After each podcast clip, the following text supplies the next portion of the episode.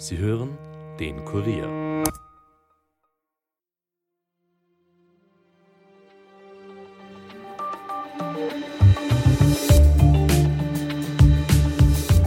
Wer Umfragen gewinnt, gewinnt noch nicht die Wahlen.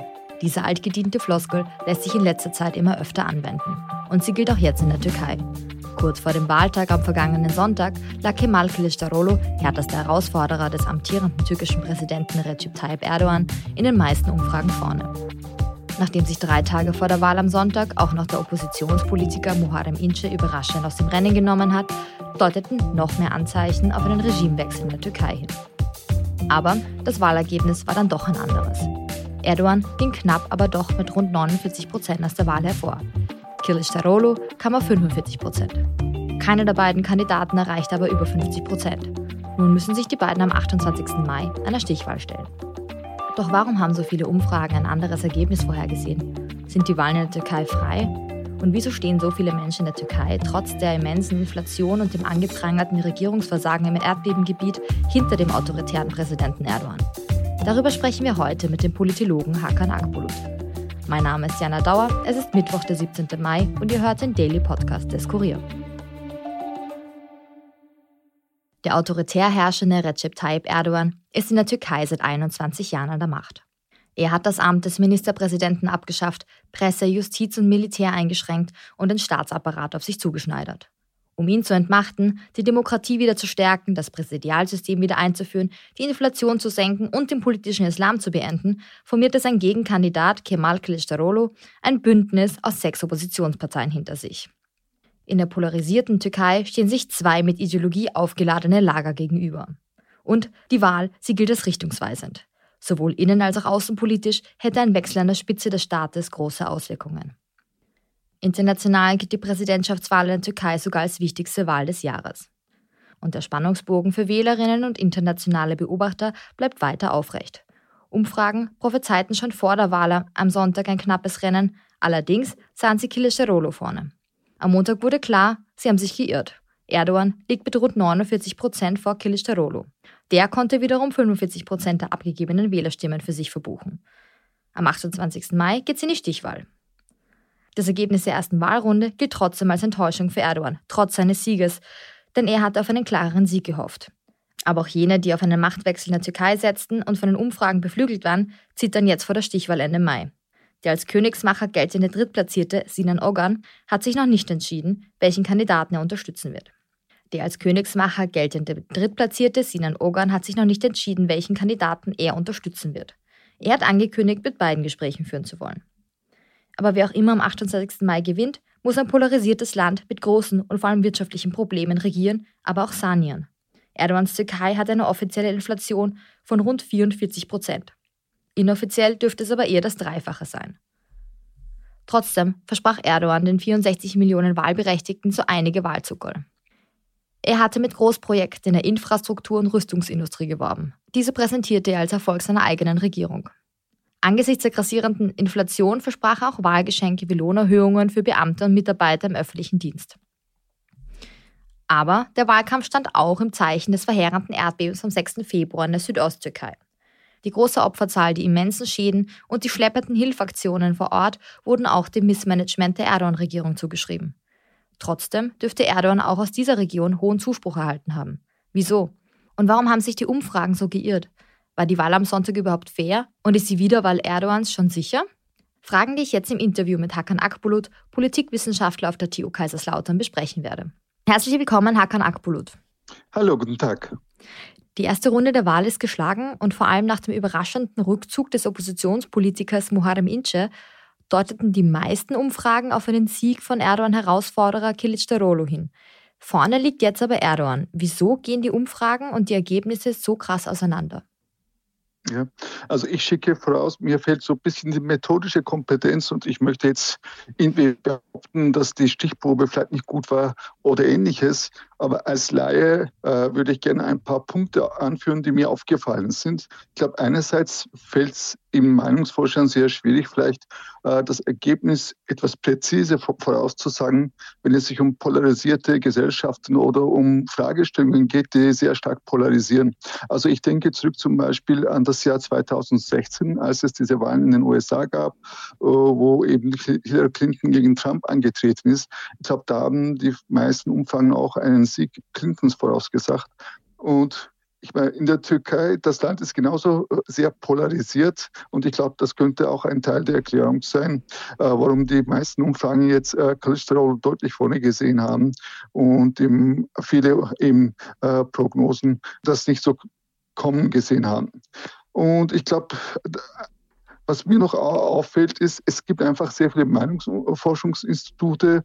Also ich habe jetzt gezählt zumindest über zwei Dutzend Mhm. Und also wenn man sich anguckt, ist es tatsächlich so, es gab einige wenige, die das ziemlich genau vorausgesagt haben. Ja.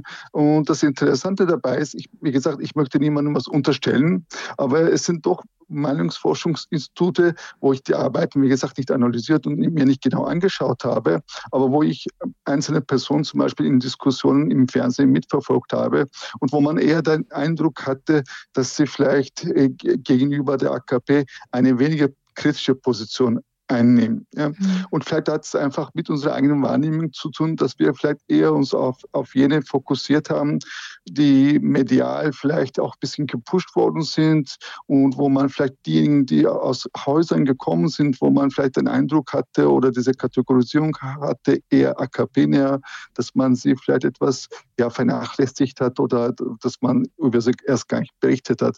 Aber tatsächlich, also gibt es äh, Umfragen, einzelne, also die sehr nah am Ergebnis sind. Ja. Mhm. Und das hat, wie gesagt, vielleicht eher mit den Abnehmern zu tun, eher, eher mit uns als Beobachtern zu tun, äh, worauf wir uns fokussieren. Am Ende des Tages, glaube ich, dürfen wir auch nicht vergessen, Umfragen sind Umfragen und keine auch Hochrechnungen. Und natürlich kann man auch nicht damit rechnen, äh, dass, dass das Wahlergebnis genau vorweggenommen wird. Und mhm. es gibt immer die Schwankungsbreiten und manchmal haben die Meinungsforscher einen größeren Erfolg, manchmal, manchmal klappt es weniger. Und ich glaube, das liegt auch in der Natur der Sache. Mhm. Jetzt haben jetzt einige Wahlbeobachter aber auch Mängel kritisiert, vor allem bei der Transparenz. Äh, sind die Wahlen in der Türkei frei und fair vor sich gegangen? Also fair auf keinen Fall. Denn also die Türkei wird ja eingeordnet als ein kompetitiv-autoritäres System. Das heißt, es gibt tatsächlich Wahlen, wo es einen realen Wettbewerb gibt, wo die Opposition äh, die Möglichkeit hat, auch diese Wahlen für sich zu entscheiden. Aber fair sind sie eben deshalb nicht, weil äh, der Regierungsblock oder die, die äh, Regierung natürlich viel mehr Möglichkeiten hat und das Spielfeld zu seinen Gunsten äh, manipuliert. In dem Sinne, also die Regierung kann natürlich auf die Ressourcen des Staates zurückgreifen. Die Regierung kann natürlich auch die Medienfreiheit eingrenzen. Und das hat man ja alles in der Türkei auch gesehen. Ja. Erdogan hat zum Beispiel äh, sehr viel Geld in die Hand genommen, hat sehr viel umverteilt, hat sehr viele Versprechungen gemacht, hat vor den Wahlen noch äh, viele Wahlzucken verteilt. Zum Beispiel hat man über zwei Millionen Menschen ermöglicht, früher in Rente zu gehen. Man hat die Mindestlöhne angehoben, man hat äh, äh, Beamtengehälter angehoben, hat den Beamten versprochen, äh, dass nach den Wahlen vielleicht, dass das nochmal angehoben wird und viele weitere Punkte. Also fair ist es nicht, auch im Hinblick auf die Medien. Wir wissen, dass viele Medien äh, der Regierung sehr nahestehen oder von, den, äh, von der Regierung kontrolliert werden. Das heißt natürlich nicht, dass es keine oppositionellen oder keine Medienhäuser gäbe, äh, die kritisch eingestellt werden. Aber da gibt es doch ein Ungleichgewicht. Und wie gesagt, die Regierung hat da äh, viel mehr Möglichkeiten und das ist in der Realität auch so, vielleicht positive Berichterstattung äh, zu, zu bekommen.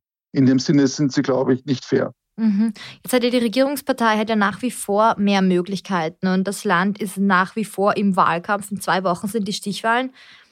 Halten Sie einen weiteren Sieg Erdogans für fixiert?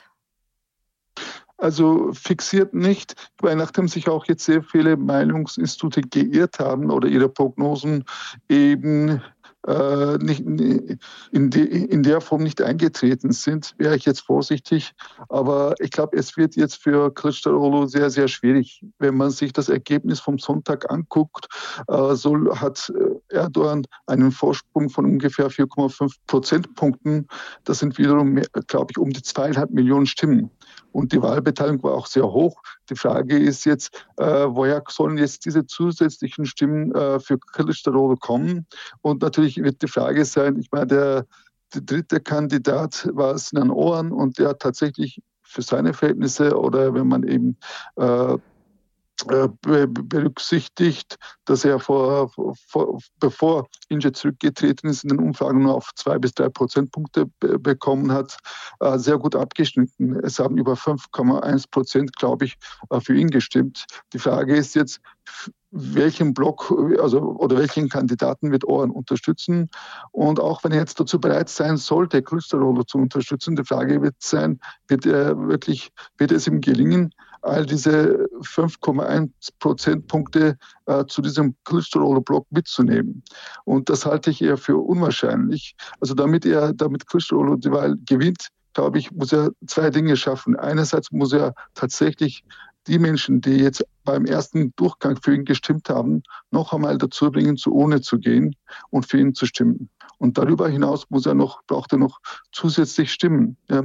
Und mhm. das wird ihm, wird ihm, glaube ich, eher schwerfallen, weil der Abstand so groß ist, halte ich es für eher wahrscheinlich, dass er dann die Wahl für sich entscheidet. Mhm. Welche sind denn die Wahlmotive für oder gegen Erdogan? Weil ursprünglich hieß es, nach dem Erdbeben gab es den Vorwurf, die Erdogan-Regierung hätte versagt bei dem Schutz der Menschen. Jetzt sieht es aber eher so aus, dass er besonders hohen Zuspruch aus den Erdbebengebieten hat. Also wie lässt sich das erklären und wo liegen denn seine Hochburgen? Also ich glaube, der Umstand, dass er so gut abgeschnitten hat, vielleicht auch deutlich besser als viele erwartet haben, hat natürlich auch mit diesem Umstand zu tun, dass das eben nicht fair abläuft. Ja, dass eben er medial viel präsenter ist, dass er eben all diese Wahlzucken verteilen kann. Es ist ein unebenes Spielfeld. Darüber hinaus, glaube ich, äh, ist es wichtig zu äh, berücksichtigen, dass die Türkei ein stark polarisiertes äh, Land ist. Das heißt, es herrscht das Lagerdenken vor. Und das konservative Lager in der Türkei ist an sich deutlich größer als das linke oder das kemalistisch-laizistische oder das säkulär, säkuläre Lager, je nachdem, wie Sie es benennen möchten. Und das, der Versuch von Kılıçdaroğlu war tatsächlich, dieses Lagerdenken zu überbrücken. Und er hat diesen sehr heterogenen Block gebildet mit diesen fünf äh, anderen Parteien. Und der Block wurde auch von außen unterstützt von der HDP. Ja.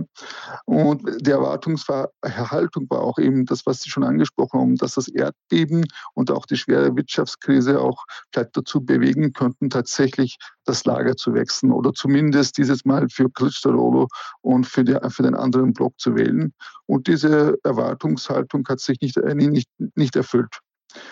Darüber hinaus muss man sich auch die Frage stellen, war Kılıçdaroğlu der richtige Kandidat. Ich meine, man muss natürlich sagen, ich glaube, er hat vieles richtig gemacht. Er hat wirklich versucht zu depolarisieren. Er hat versucht, äh, auf das andere Lager zuzugehen. Und er hat es auch geschafft, äh, diese Allianz zu bilden mit den anderen Parteien. Und er hat auch versucht, so die Ideologie ein bisschen in den Hintergrund zu rücken. Aber dennoch, ich meine, er hat äh, auch nicht diese Erfolgsgeschichte vorzuweisen. Er ist schon seit 12, 13 Jahren an der Spitze der CHP und er hat eigentlich bis jetzt keine einzige Wahl gewonnen. Die Opposition war zuletzt bei den Kommunalwahlen erfolgreich, vor allem in Istanbul und, und dann auch in Ankara unter anderem. Aber da ist tatsächlich auch Kılıçdaroğlu nicht selber angetreten. Mhm, also ein falscher Kandidat womöglich für die Opposition.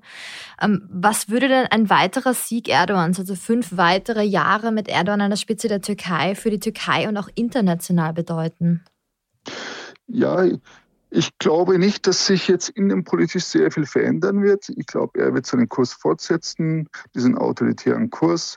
Und ich glaube, die Frage wird viel mehr wirtschaftlich sein, weil diese Wirtschaftskrise ist, ist, ist da. Das spüren die Menschen. Die Inflation lag im letzten Oktober nach offiziellen Angaben bei 85 Prozent, nach Erschätzung von Experten, Expertinnen aus der Zivilgesellschaft war sie deutlich höher. Und ich glaube, jetzt zuletzt lag sie bei ca. 50, 55 Prozent. Und die Devisen sind aufgebraucht, hört man. Ich, ich meine, ich sage dazu, ich bin jetzt kein Ökonom, aber diese wirtschaftlichen Herausforderungen sind real. Und das heißt, die Türkei ist vor allem auch auf Stabilität angewiesen. Die Türkei ist natürlich auch, auch Kapitaltransfers aus dem Ausland angewiesen. Und das könnte eine Konsequenz davon könnte sein, dass man vielleicht diesen Deeskalationskurs, den man äh, verfolgt hat mit den USA, mit den Europäern, äh, dass man diesen Kurs einfach fortsetzt. Und wir haben ja auch äh, gesehen, dass sich die Türkei und die Vereinigten Arabischen Emirate, dass sich die Türkei und Saudi-Arabien auch angenähert haben. Und da haben meiner Meinung nach auch ökonomische Überlegungen eine zentrale Rolle gespielt.